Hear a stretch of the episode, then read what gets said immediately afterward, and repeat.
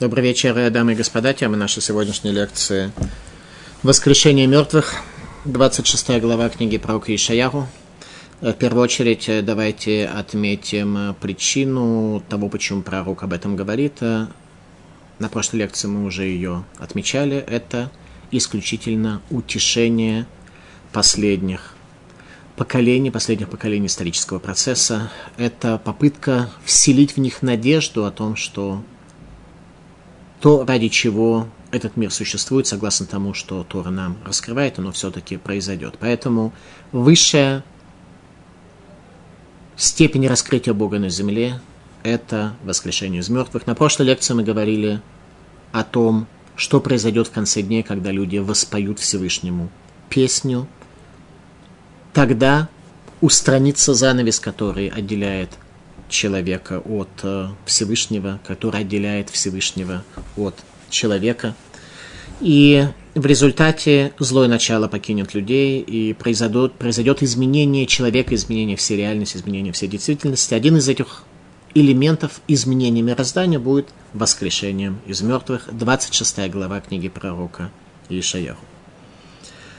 В этот день петь будут песнь эту в земле Иудеи, Крепок город наш спасением поставит он стены и вал. Песни о конце дней, песни о Иерусалиме. Отворите врата, пусть войдет народ праведный, хранящий верность со всех стран мира, народ праведный, хранящий верность, э, ну и те, кто сами верность не хранили, но их дедушки и бабушки, да, хранили – они все вернутся в землю Израиля. Дух, который вверяется тебе, ты хранишь в мире, ибо на тебя он полагается. Уповайте на Господа вовеки, ибо в нем твердыня, в нем оплот вечный. Ибо он унизил живших на высоте, стоявший высоко город, не зверг он, поверг на землю во прах – Попирать его будет нога ноги бедного столпы нищих. Путь праведника прям. Ты справедливый выпрямляешь путь праведника. И на пути суда Твоего, Господи, мы надеялись на Тебя. К имени Твоему и к памяти о Тебе стремление души нашей. Душою моей, моей я стремился к Тебе ночью. И сокровенным во мне духом я буду искать Тебя с раннего утра – Ибо когда свершится суд твой на земле, жители мира учатся справедливости. Если нечестивый будет помилован, то не научится он правде, будет он поступать несправедливо в стране честности, и не увидит он величия Господа. Все это нам потребуется понять.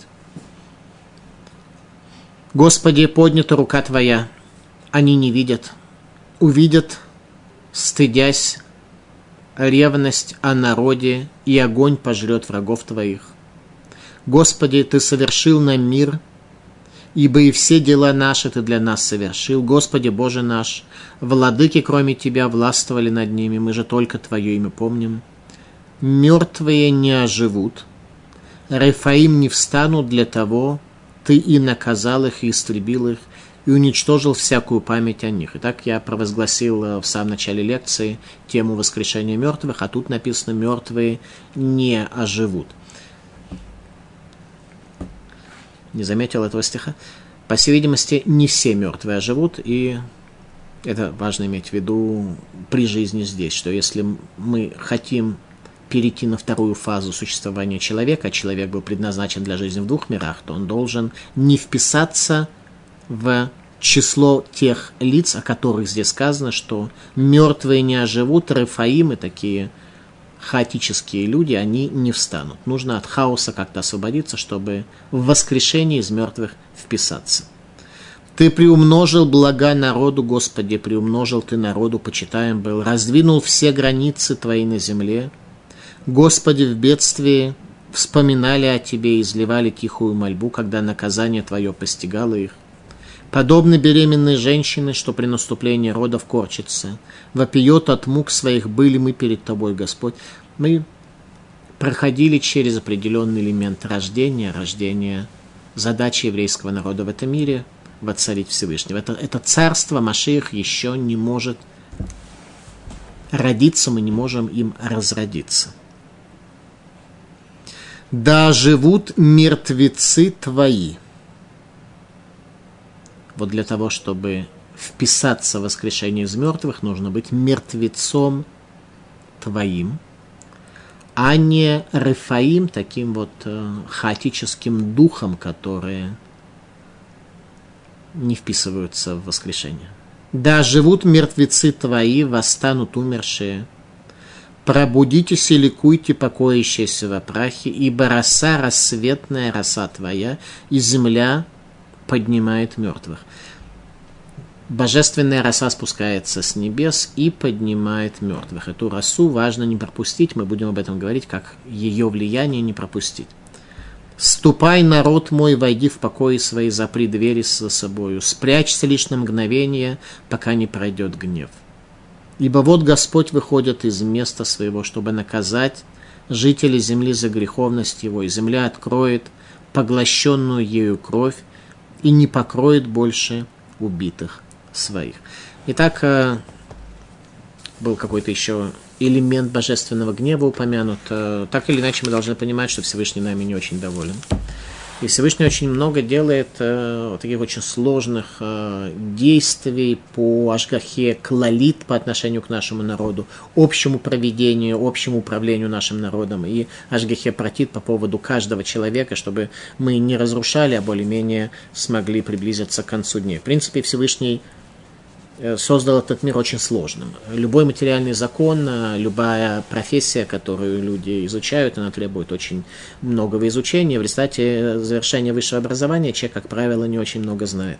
Э, религия это тоже нечто требующее высшего образования по религии, и Бог свое духовное знание человеку тоже сделал очень сложным. Мир вообще глобально-глобально сложен во всех его проявлениях, в том числе и в первую очередь в проявлении религиозном. И Бог очень много делает э, для того, чтобы как-то вот наш народ мог еще существовать. 26 глава «Воскрешение мертвых» сам стих, говорящий о воскрешении из мертвых, будет в конце главы, и значит, до этого нас э, пытается пророк к чему-то подготовить, нас пророк пытается определенным образом подготовить к пониманию этого стиха. Сказано так, в этот день петь будут песню эту в земле Иудеи, крепок город наш, спасением поставит он стены и вал. Отворите врата, пусть войдет народ праведный, хранящий верность. Это тоже один из стихов песни, о которой мы говорили на прошлой лекции. Песни в земле Иудеи Шир. Песня в еврейском народе мы называем песней не какой-то стишок а на какую-то мелодию утонченную или более грубоватую положенную. Песнь – это на иврите шир, шир – круг. Некое завершение какого-то глобального явления, тогда возникает песня, когда есть некий завершенный круг. Песнь было сказано очень мало в Танахе. Тогда исполнится пророческое видение царя Давида, когда смогут сказать песнь конца дней. Царь Давид – говорил уже об этой песне, как о некотором элементе, необходимом для мироздания. Царь Давид говорит следующее в 98-м Таилим. «Мизмор ширу лагашем шир хадаш кинефлотаса». Песнь «Воспойте Богу песни новую, ибо чудеса сделал Он». Так вот, здесь будет не просто песня воспета, а новая песня. Байом Гагу Юшар Шир Газе Берец Егуда. Эта песня будет воспета, это новая песня, песня конца дней, песня завершения исторического процесса. Давайте попытаемся понять немножко, что такое песня и почему она является столь редкой и столь дорогой в глазах нашего народа и нашей традиции. Мидраш Раба сказано следующее. Мием шабара кодыш беруэд гулам аче амду Исраэль аль. С момента сотворения этого мира до, до пересечения еврейским народом моря, Лома цину Адам Шамар Шара. Не было ни одного человека, который бы вознес песню. Леракодыш Бару Всевышнему, Эла Исраэль. Только при пересечении моря первый раз в истории мироздания Богу было сказано песня. Бара Адам, Всевышний создал Адама, Лоамар Шира, он не сказал песни. Гициль Авраам Кевшан Гаэш, Всевышний спас Авраама от огненной печи, Лоамар Шира, Авраам не сказал песни. Векен Ицхак Мингамахел, это также Ицхак, когда был спасен от жертвоприношения Лоамар Шира. Векен Яков Мингамалах, и также, когда Яков, наш пратец, спасся от ангела уничтожения Сава, от Сотана, Лоамар Шира, он не сказал песни.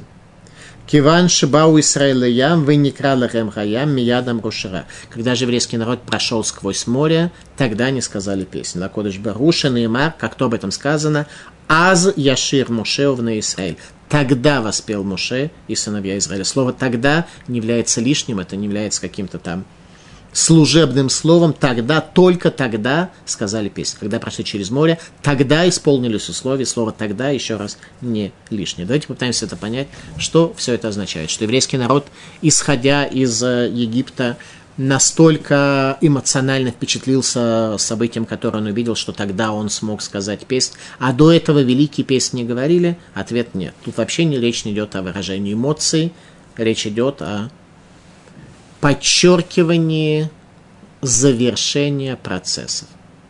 Когда Адам был сотворен в этом мире, с ним произошло много событий, за которые он восхвалял Всевышнего, но песни сказать он не мог, потому что он не был уверен в континууме, в продолжении этого пути, в продолжении этой жизни. Когда Всевышний спас Авраама, Авраам не был уверен, что акт великого божественного спасения сможет реализоваться в продолжении его жизни. У него не было детей. Он... Э, когда Ицхак был спасен, он тоже не видел еще, что это является свидетельством зарождения народа, служащего Богу. То же самое произошло с Яковом. Когда же еврейский народ проходит через море, им становится очевидно, что теперь уже в мироздании начался процесс начало этого процесса, начало процесса раскрытия Бога в его избранном народе отметили песню «Аз Яшир Муше». Тогда воспел Муше Убней Израиль. Соответственно, теперь мы говорим о последней, о завершающей песне этого мира, песне, которой будет Шир Хадаш. Раша. Аз Ир азлану ешот яшит.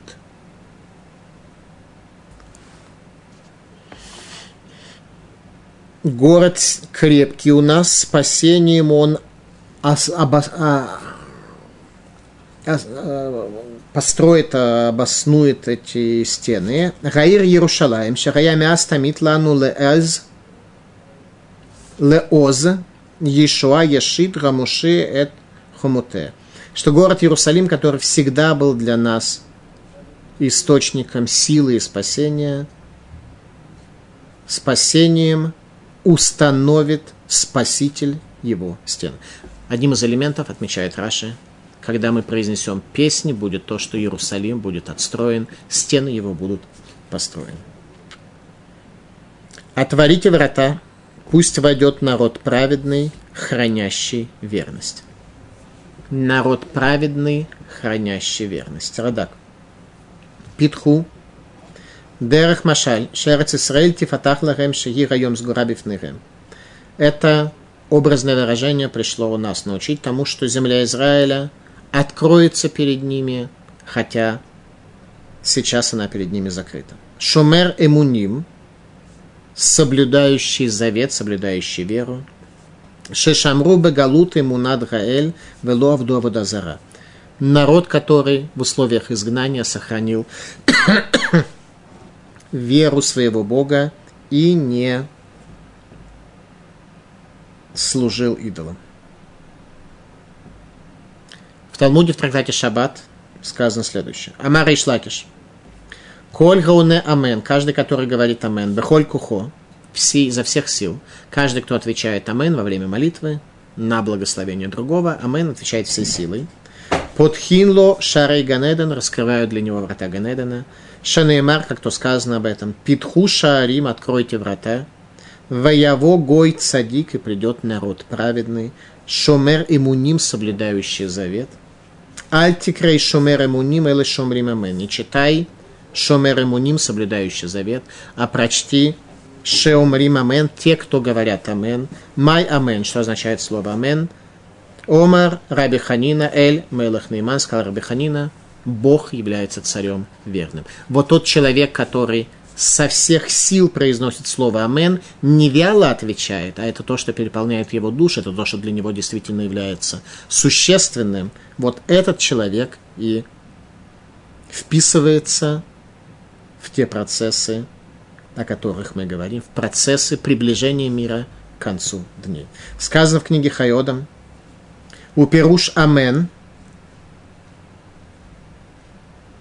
что означает слово Амен, какого значи, какое значение, более точно, слова «амен».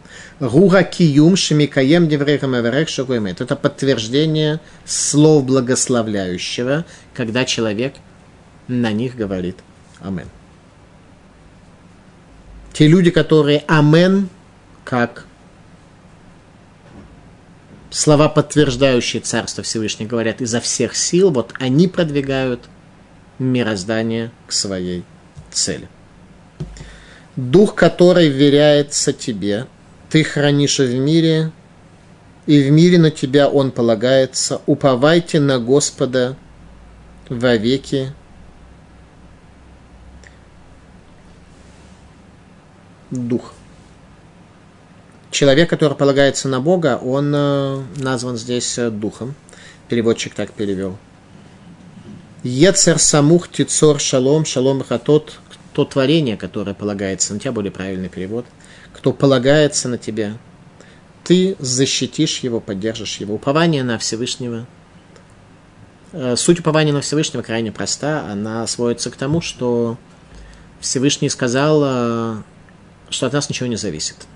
А коль Баедей Шамаем, худ смирать Шамаем. Все в руках небес, кроме нашего трепета перед небесами.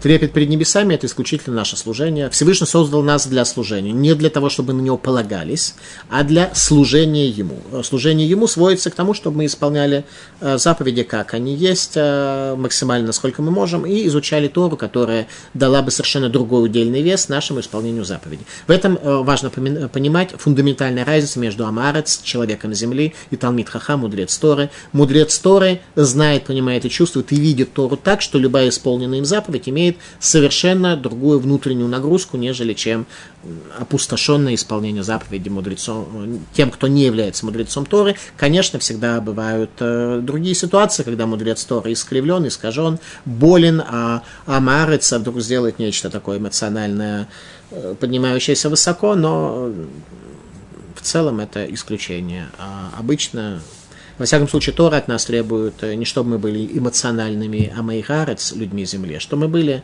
мудрецами Торы э, качественными. Таким образом, упование на Всевышнего. Еще раз, упование на Всевышнего во всем, что касается нашего материального бытия, служение наше, ради которого мы создали, это наша духовная работа. В духовной работе мы должны работать, а вот э, в том, что касается заботы о нас, Всевышний сказал, я о вас позабочусь. Еще раз читаем, что здесь сказано в стихе. Ецер самух, тицор шалом. То творение, которое полагается на тебя, поддержи его миром, ибо на тебя он полагается. Ну, идея крайне простая. Всевышний, он э,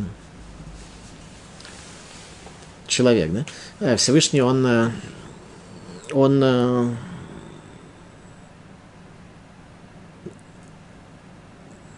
в нем есть те э, качества, которые мы считаем э, возвышенными человеческими качествами. То есть те возвышенные качества, которые мы имеем человеческие, они э, являются качествами Всевышнего. Теперь, в книгах Мусара поднимается такой вопрос, если вдруг вы увидите, что какой-то человек полагается на вас и считает, что только вы можете ему помочь, и иначе он не может решить определенные задачи только с вашей помощью, они для него очень важны, очень существенны. Если вам легко оказать ему помощь. Неужели вы не поможете ему? В книгах Мусара отмечается, что обычно, если цель, которую ставит человек, она возвышенная, разумная, достойная в ваших глазах, и если вам очень легко ему помочь, и если он изо всех сил надеется только на вас, то вы, если вы обладаете человеческими качествами адекватными, вы ему поможете. Будет неправильно считать, что Всевышний не таков. Если мы действительно полагаемся на него, и наши цели адекватные, возвышенные, терпимые хотя бы, то Всевышний, конечно же, нам поможет. Вопрос нужно только научиться на него полагаться. Еще раз, в чем мы полагаемся, а в чем мы только служим, служим делаем сами. А в нашем божественном служении, в исполнении заповедей мы только работаем, во всем остальном правильно только полагаться. Сейчас попытаемся понять, что это означает, на кого полагаться. Раши говорит так, Ецер, Шарая самуха ля кодыш берагу венишан алав бахазака шало зас беймунато бешвиль шум имун вейсурим. Что означает творение, божественное творение? Кто является божественным творением? Тот, кто полагался на Всевышнего и опирался на него, и не сдвинулся в условиях своей веры ни из-за каких страхов, испытаний или несчастья. Вот это творение божественное, которое получит поддержку от Бога миром, а мир – это самое большое благословение, которое существует по отношению к человеку. Мы все хотим, чтобы у нас был мир, не в том смысле, чтобы в Кении э, война не происходила, если мы там не живем, и нас не касается. Мир внутри нас, мир и в нашей стране тоже, и в Кении тоже. Но в первую очередь это мир внутри самого человека, чтобы ему был шалом, слово шалем, цельность. Мы хотим цельность, чтобы было цельность, чтобы не происходило военных переделов э, этой цельности и их перетягивания. Царь Давид говорит об этом в Твилим. Ашем цвакой ашре адам ботеехбаху. Бог воинств, счастлив человек, который полагается на тебя. Нигде не сказано, что счастлив человек, который не полагается на тебя, а в сундуках много серебра, золота, накапливает, тогда он будет счастлив, потому что у него будет э, много сундуков. И в них серебро и золото, у него будет все отлично. Он все сможет купить, если только не будет чрезвычайно жадным.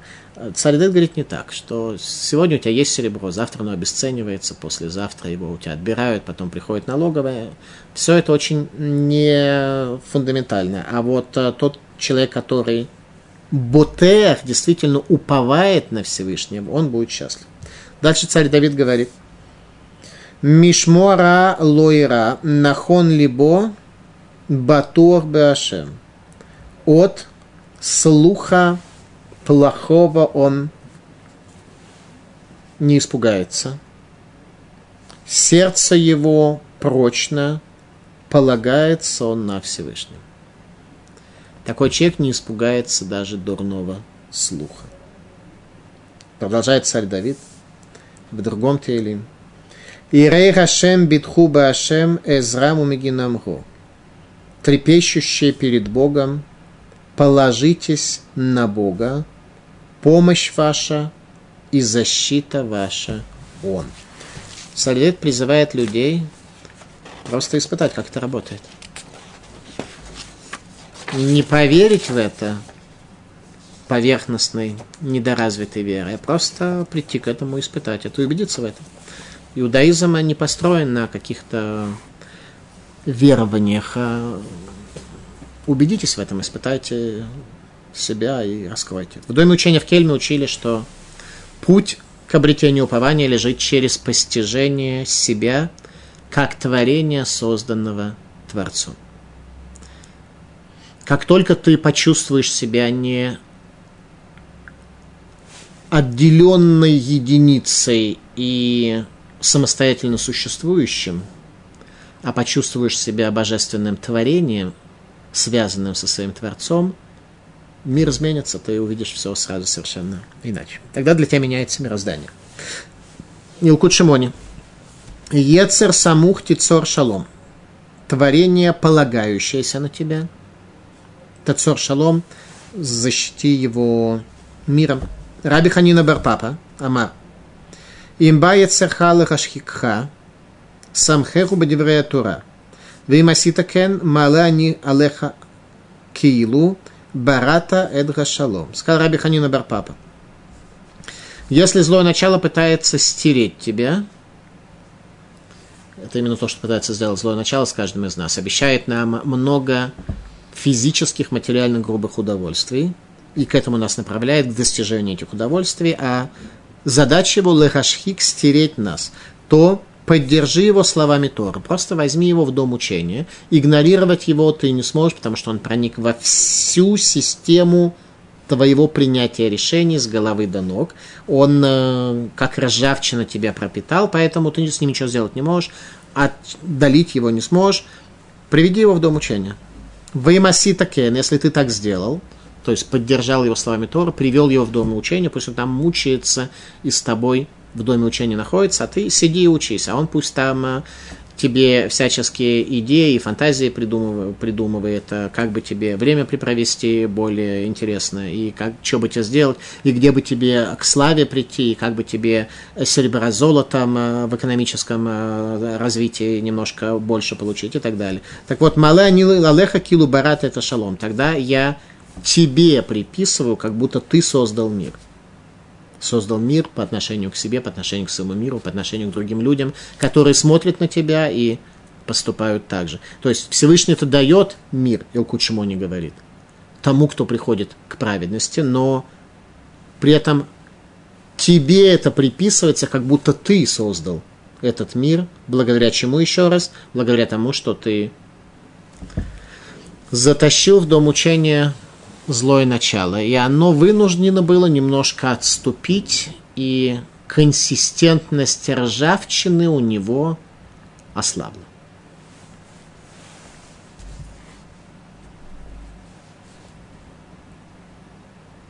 Уповайте на Господа вовеки, ибо Он тверди, твердыня вечная. Битху башем адиатки башем цур оламим.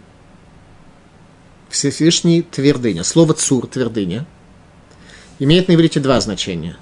Первое – это сотворение, лицо создать, и цур – оплот, скала. Это есть два проявления Всевышнего. Он сначала тебя создал, а после этого он является для тебя твердыней. Поэтому уповать – это всего лишь не быть творением, которое убежало от своего Творца и считает, что оно такое одинокое само и должно само заботиться о своем пропитании, о своем существовании, о своем здоровье, о своей безопасности и обо всем, обо всем, обо всем оно само должно заботиться. Всевышний видит, если это такое творение бешеное, которое начало активно заботиться о себе и серебро с золотом собирать в ящике, ну, пусть оно само и живет тогда. Если ты полагаешься на Всевышнего, то, естественно, он будет относиться к тебе как к своему творению, о котором он, для, по отношению к которому он является оплотом цур или скалой, которая защищает его соответственно. Талмуд трактате Миноход. Всевышний создал нижний мир посредством буквы Гей.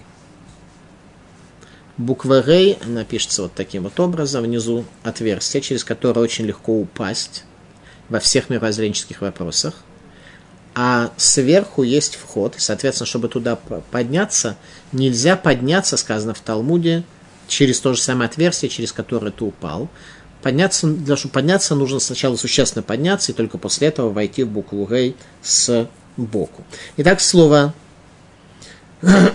этот мир Всевышний создает посредством буквы Гей со всей его спецификой, чтобы тебе не упасть, тебе нужно очень много работать, чтобы держаться на весу, то есть пола как бы нет.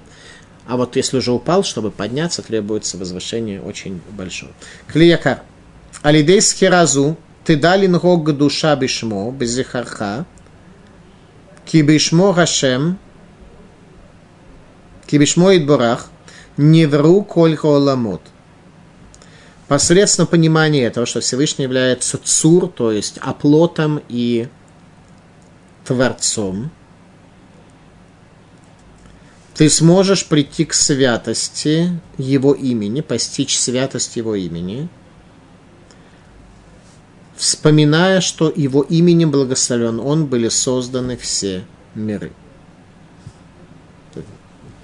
Если ты будешь понимать, что его именем созданы все миры, если для тебя станет не какой-то абстрактным, э, каким-то абстрактным утверждением, а чем-то более ощутимым, осязаемым, видимым, то тогда ты сможешь прийти к святости его имени, к ощущению святости его имени.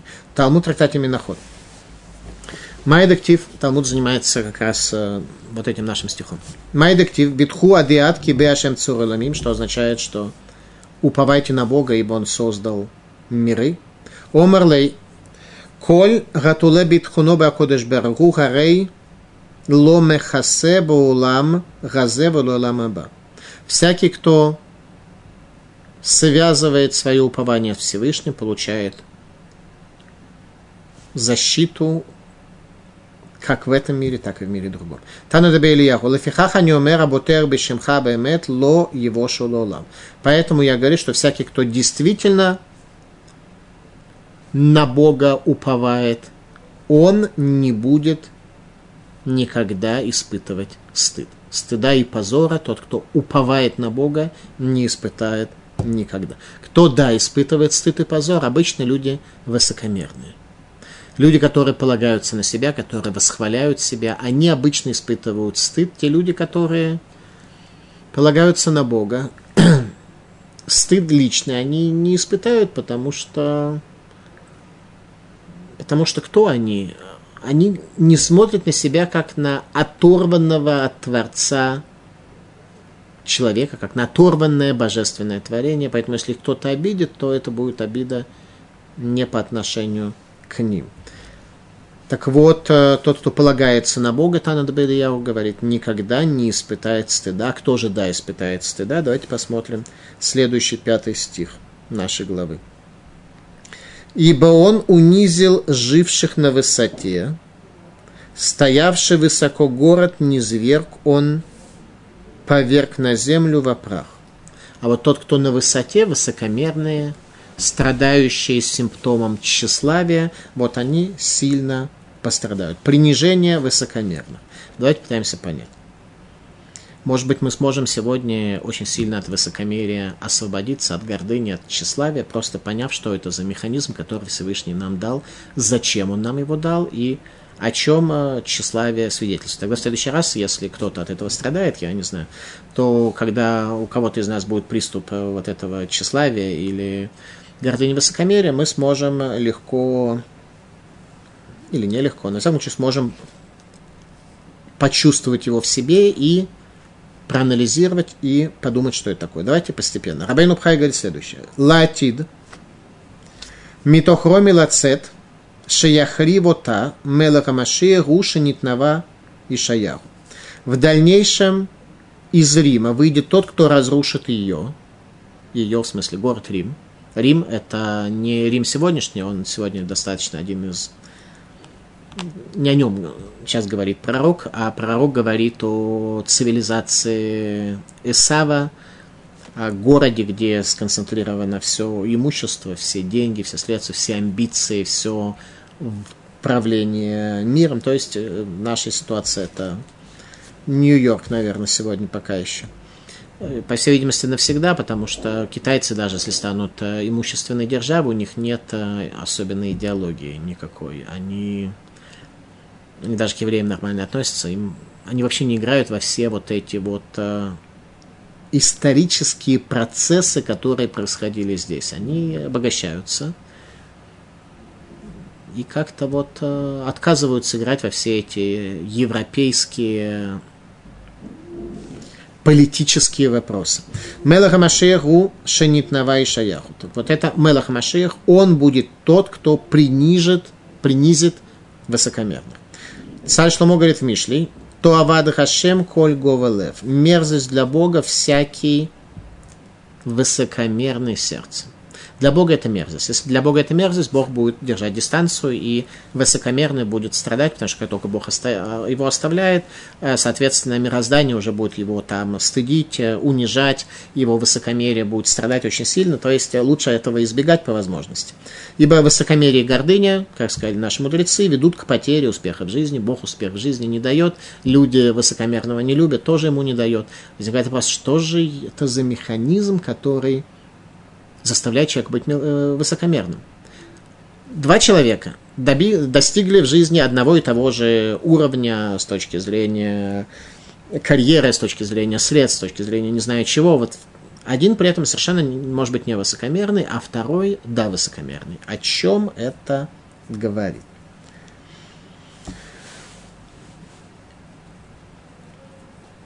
Пока Пойдемся немножко дальше по первоисточникам на, это, на эту тему, и они нам постепенно восстановят картину. Показателем чего является высокомерие, что это за красная лампочка, которая загорается нам для того, чтобы что-то нам указать и в чем-то помочь. В, э, Торе, э, в книге Дворим сказано следующее. «Верам левавха, и возвысится твое сердце. Вышахахта и Хашем Элокеха, Амуциаха Мерец Мицраем и Бейтавадим. И возвысится твое сердце, забудешь ты Бога твоего, который вывел тебя из земли египетской, из дома рабства. Итак, возвышение сердца приводит к тому, что люди забывают Бога, значит, так или иначе служат себе.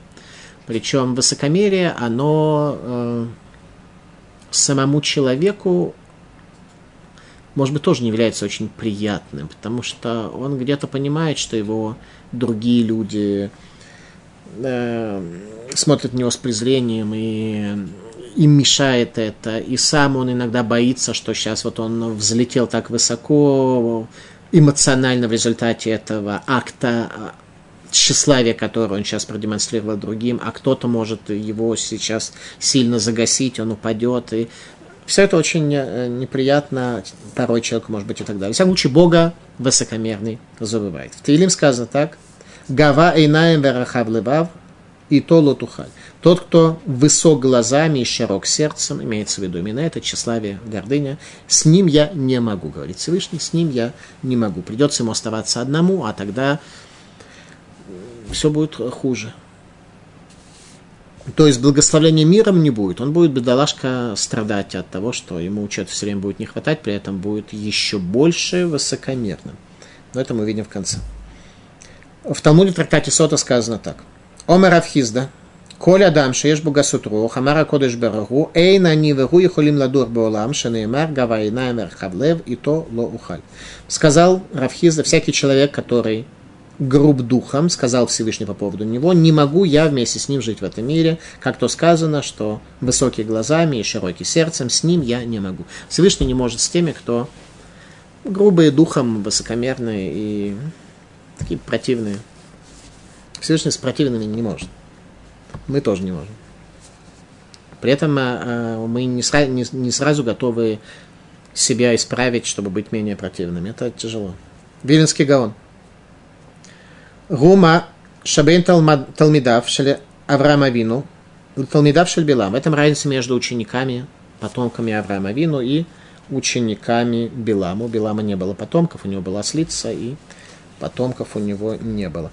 Но, тем не менее, концептуально он как-то повлиял, поэтому ученики у него, да, были. Билама Раша, нечестивый. Ген Айн Ра, Веруах Гвуа, это плохой глаз у Билама и его последователей соответственно. Злой глаз и злой дух, широкая душа, в том смысле, что топчик все остальное. И что это за три главных энергетических центра жизнедеятельности. Тава, кавод, кина.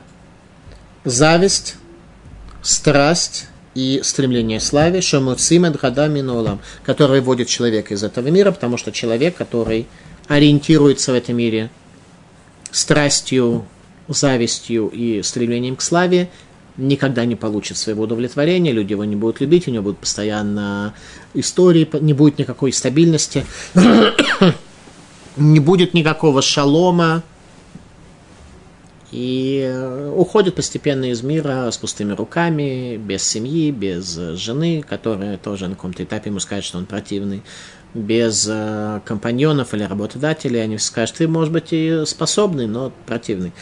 Короче, не хотят противных и так далее. Рабейну Пхая. Верая он шо мида кенегет мида. И наказание ему было, наказание высокомерный получает по принципу мида кенегет мида, мера за меру. Шарей рахахнава рашфила он шошель гава. А именно принижение и уничижение – это наказание высокомерия. То есть высокомерный человек в качестве наказания по принципу мера за меру получает унижение и уничижение – это его наказание. Клияка. Бехоль маком. Шиеш ниднут гавай на кодыш бергуру целя яхедшму. Каждое место, каждый человек, где есть хоть малейший признак гордыни, Всевышний хочет там поместить свое имя. Если так возникает вопрос, зачем Всевышний дал человеку недостойное качество высокомерия. Мы вернулись к нашему вопросу, который мы задали. Зачем Всевышний вообще человеку такое дал? И в чем механизм, откуда у человека возникает потребность в высокомерии? Ведь любое качество, которое у нас есть, оно нам в чем-то помогает. Мусар учит нас, что в душе человека не заложено ни одного вредного качества. Так учит нас Мусар, что Всевышний нам дал все, что нам необходимо, нет ни одного вредного качества. В чем же заключается великая польза этого недостатка? Нам нужно понять, что каждое качество, которое у нас есть, оно является своего рода инструментом. И для того, чтобы качества начали работать, об этом подробно в книге Мусара Саба из Навардака, в книге Мадригата Адам «Уровень человека», которую мы издали на русском языке, сказано следующее, что каждое качество – это своего рода инструмент. Ключ, гаечный молоток.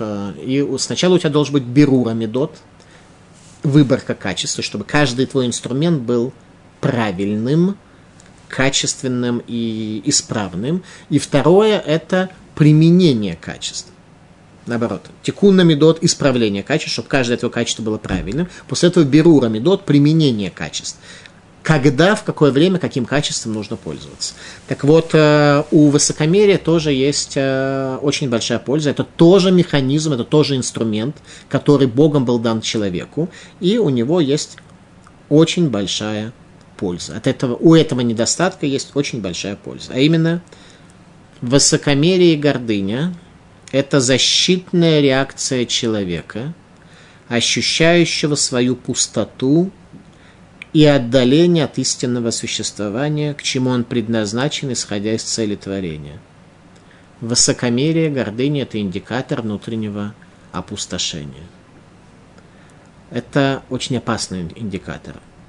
На первый взгляд он дает человеку силы и энергию для работы. Если человек чувствует свое высокомерие, он хочет продвинуться еще больше, он возвышается над другими, он продолжает работать, он меньше спит, меньше ест, меньше проводит время впустую, как бы в принципе растет. Это инструмент для роста, и многие павлины так и выросли, в основном черпая энергетику для своей деятельности из своего высокомерия, своего тщеславия. Но в результате это приводит к опустошению и и к большой печали, большим фрустрациям личности. Поэтому большая польза этого недостатка понять, что ты, во-первых, опустошен, во-вторых, что тебе нужно думать о чем-то другом. Мусар Кельма основывается на идее величия человека, божественного творения, созданного по образу и подобию. То есть, с точки зрения мусара, человек это действительно великое творение, поэтому есть такое понятие, как гордость и это совершенно не синоним слову гордыня. Гордость человек действительно создан великим, он так должен смотреть на себя, как на божественное творение, он так должен смотреть на других, как на великие творения. Иудаизм не требует от человека чувствовать себя и ощущать, и не утверждает, что человек это нечто приниженное, нельзя сказать второсортное, потому что кто же тогда будет первый сорт, но, во всяком случае, что-то такое малосущественное и мало нужное. Такого иудаизм, безусловно, не говорит. Наоборот, иудаизм говорит, что человек создан по образу Бога, но быть созданным по образу Бога это не означает иметь гордыню в твоих весьма скромных достижениях. Гордыня, еще раз, это механизм, который индикатор внутреннего опустошения. Именно в этом польза данного недостатка. Высокомерие устранит Питамашиха, как то сказано. Попирать его будет нога, ноги бедного, стопы нищих. Вот такого рода высокомерие, грубости человека устранит путь Машиих, устранит Пита Машииха. Путь праведника прям, ты справедливый, выпрямляешь путь праведника. Путь праведника прям. Саба из Кельма часто повторял, как мы должны жить. Мы не можем просчитать все, что будет э, впереди. Во-первых, э, у нас нет таких способностей, во-вторых, мы, не все от нас зависит и так далее. Поэтому как иногда жить в сомнительных вопросах? Мы говорили, что нельзя полагаться на свою фантазию, которая приводит нас в результате только в тупик. Как жить? Сабы Скельма часто повторял 37-й псалом царя Давида, 37 стих. Легко запомнить, 37, 37. Сказано так. Шмор там, уре яшар, ки ахрит ле иш шалом. Пом, сохраняй прямоту и следуй за прямым, и будущее такого человека мир. Поступай так, как правильно в твоих глазах – не пытайся заискивать перед другими, не иди на компромиссы там, где это является искривлением истины в твоих глазах. Пойди навстречу человеку, помоги ему, пойди на компромисс в смысле прощения какого-то имущества, это никакой проблемы нет. Но под... не иди на компромисс в вопросах э, справедливости, в вопросах э, того, что есть истина. И на пути суда Твоего, Господи, мы надеялись на Тебя. К имени Твоему и к памяти о Тебе стремление души нашей. Душою мою я стремился к Тебе ночью, и сокровенным во мне духом я буду искать Тебя с раннего утра, ибо когда совершается суд Твой на земле, жители мира учатся справедливости. Если нечестивый будет помилован, то не научится он правде, будет он поступать несправедливо в стране честности, не увидит он величия Господа. Э, душою стремился к тебе ночью. Сказано в книге Зор. Трин ктирин тувин, ягива кодыш баргу бебарнаш. Две хорошие короны Всевышний дал человеку. Лышам шабахайлма, для того, чтобы пользовался он им в этом мире. Навша веруха душу и руах дух, душу и дух. Нефеш лекиюма де гуфа, дух для того, чтобы мог он обеспечить жизнь тела. Бемицвод диатерманы, э, посредством заповедей, которые его обогатят. Руах, а душа, соответственно, душа для поддержки тела, для того, чтобы оно могло поддержаться. Рох леитра лей беорайса, а дух для того, чтобы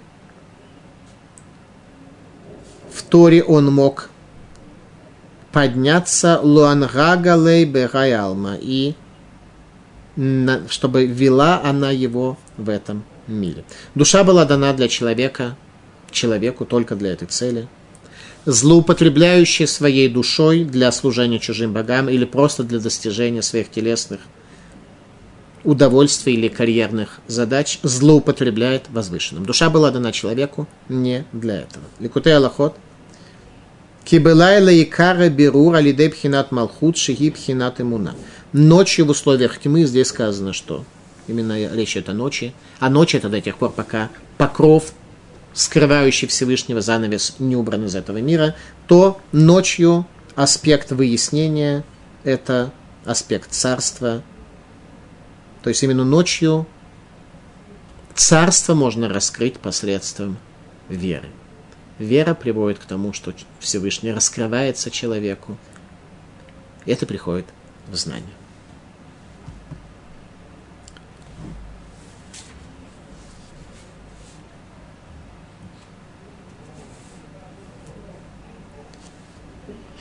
Подобно беременной женщине, что при наступлении родов корчится, вопиет от мук своих мы были перед Тобой. Господи, мы были беременны, мучились. Мы как бы рожали ветер, избавление не принесли стране, не пали жители Вселенной.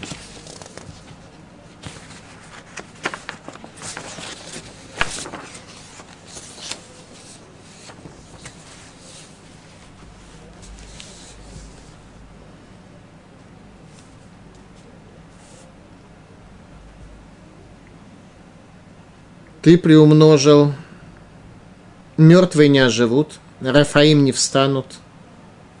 Для того ты и наказал, и истребил их, уничтожил всякую память о них. Так кто не встанет в конце дней, мертвые не встанут. Талмуд в трактате Ктубот. Омер Абелезер, Амей Гарцот Эйнан Хаим, сказал Рабелезер, жители земли, то есть Амайгарец, невежды, и нам Хаим, у них на самом деле нет жизни.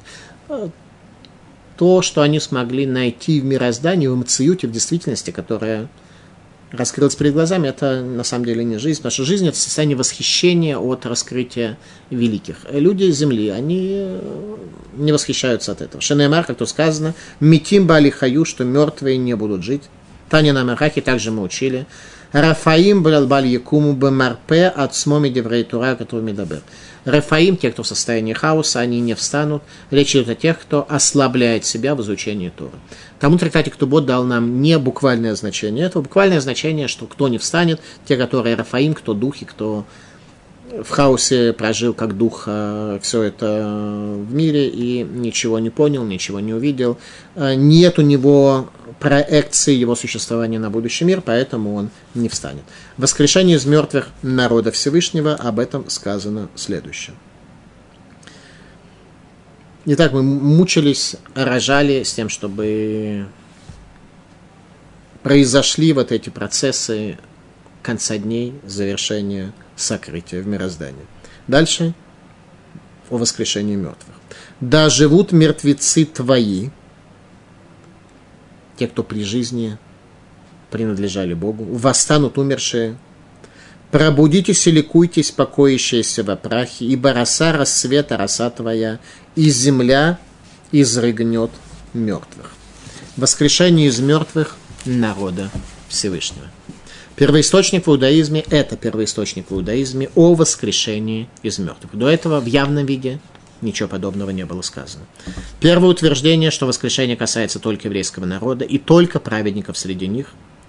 Причина этого наипростейшая. Для воскрешения нужно иметь намерение при жизни, необходимо прожить жизнь в завете. Тот, кто прожил жизнь в завете, он становится мертвым Всевышнего, он возвращается на эту землю в уже новой реальности, когда пропадает смерть, и поет Ширхадаш, новую песню. Еще раз, воскрешение из мертвых вписывается тот, кто живым был при жизни. Сказано об этом в книге Зор. Раги нишмаса мамаш гниза камы кучабриху. И эта душа действительно сокрыта перед Всевышним. Душа мертвого сокрыта перед Всевышним. Эта душа поднимется. Талмуд трактате Ктубот Ехаю теха, а живут мертвые твои. Митим ше берец Исраэль, не влати якумун митох, митим ше бехуц лаарец. Два раза сказано. Первое, что а живут мертвые твои, сказано, что мертвые встанут. Первое касается мертвых в земле Израиля, и второе тех, кто за границей. То есть пророку потребовалось отдельно подчеркнуть, что похороненные за границей тоже встанут, это было совершенно неочевидно. Вот из таких элементов нашего учения постепенно мы можем понять особенность земли Израиля. Сказано в книге Зогар. Дегаруха дехаи лотишри элебара кадиша де Исроэль. Этот дух воскрешения к жизни не будет иначе, как в земле Израиля – у бегинках ктив бару и хаю метеха. И об этом сказано, а живут мертвые твои. Вейнун делибар идбари гуфа дилхун вейкумен гуфа блоруха улевасар идгалгелун тхот афра адемитун ларец исроль ветаманы киблу нишмаса. Согласно книге Зогар, мертвые, которые умерли за границей, за землей Израиля, по туннелям будут перебираться в землю Израиля, их останки по туннелям попадут в землю Израиля, и только там их сможет коснуться воскрешение. Но с точки зрения Зогра, действительно понятие воскрешения касается исключительно земли Израиля. Роса света, роса воскрешения. Воскрешение произойдет в результате божественного света, его влияния, которое называется росой. Талмуд трактате Ктубот. Амар Раби Йоханан. Киталю рот талеха, ибо роса света роса твоя. Колька миштамеш бе ор Тора, ор Тора Михаеву что это за роса божественного света, это свет Торы. Тот, кто раскрыл свет Торы при жизни, вот этот его выученный им свет Торы, он явится конце дней росой воскрешения, который воскресит его. То есть каждый будет воскрешать свой собственный свет Торы, который он раскрыл для себя в этом мире. В каббалистических источниках сказано так – Человек, не посвятивший при жизни свое время изучению Торы, преломляет таль лемиспар зевель. А именно таль – это роса, зевель – это мусор, гниение. То же самое значение по гематрии. В такой ситуации роса превращается просто в грязь над его могилой, на его могиле над его местом захоронения, и вместо оживления этот свет превращает просто в боц, превращает в грязь, в слякоть над его могилой, и ничего больше не происходит. Это преломление таль в зевель, росы в грязь, в слякоть. Зор. И мотай еда, когда это произойдет? Когда произойдет воскрешение из мертвых. Без мана Деитабер Малаха Мавит Меалма, дектив Балаха Мавит Ленецах. Тогда, когда пропадет ангел смерти из этого мира, как то сказано, и устранит смерть навсегда. В книге Нефиша Хаим, написанной учеником Вилинского Гаона, великим учеником Вилинского Гаона, Раби Хаймом из Воложина, Элубна Адам, Шемешкиним Эцмам Аль-Гафар Лильмот Тора, Акодыш Баргу Мивиалырем Талю Рот Шель Тора Умивиян Лахайолам Аба. Велезот Карузаль Гамикра Меуват Лоихолитко. Что это за люди, которые удостоились расы Всевышнего, который является светом? Это люди, которые помещают себя на прах, садятся, сидят на земле для того, чтобы учить Тору. На прах без роскошных сидений, без роскошных квартир, без, без роскоши, без богатства, без всего. Они не имеют ничего. И Всевышний им приводит таль-урод – росу света, которая оживляет их для жизни в будущем мире. И об этом говорили наши мудрецы, применяя слова царя Шломо из Мишли, из притч, «Элу миувата шерлоту халиткон» – это искривление, которое ты не сможешь исправить. Если ты упустил дни своей жизни и не учил Тору, это искривление, которое ты никогда не сможешь исправить. Итак, воскрешение из мертвых, воскрешение мертвых, более точно это правильно назвать, воскрешение мертвых народа Всевышнего. Здесь первоисточник в иудаизме воскрешение мертвых. И воскрешение касается только тех людей, которые из таль-урод, из расы света смогут извлечь свет, а не так, что это над их могилами образуется в зевель, образуется в грязь и слякоть. Спасибо за внимание. Желаю всем вписаться в эти процессы конца дней. Приглашаю всех принять участие вместе с нами в влиянии на ускорение этих процессов. Спасибо за внимание.